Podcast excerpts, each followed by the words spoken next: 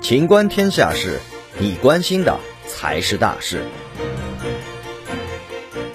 九十四比一，美参议院通过反仇恨亚裔法案，获罕见跨党派支持。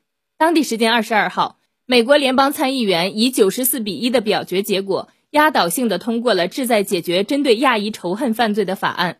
民主及共和两党联合谴责疫情期间针对亚裔的暴力行为。报道称，美国联邦参议员以九十四票赞成、一票反对通过了新冠仇恨犯罪法案。唯一投下反对票的是密苏里州共和党籍参议员霍利。这项法案由日裔民主党国会参议员广野庆子和华裔民主党国会众议员孟昭文提出，将授权司法部任命一名官员，促进对仇恨犯罪的审查。并为执法部门打击仇恨犯罪提供更多支持。本期节目到此结束，欢迎继续收听《秦观天下事》。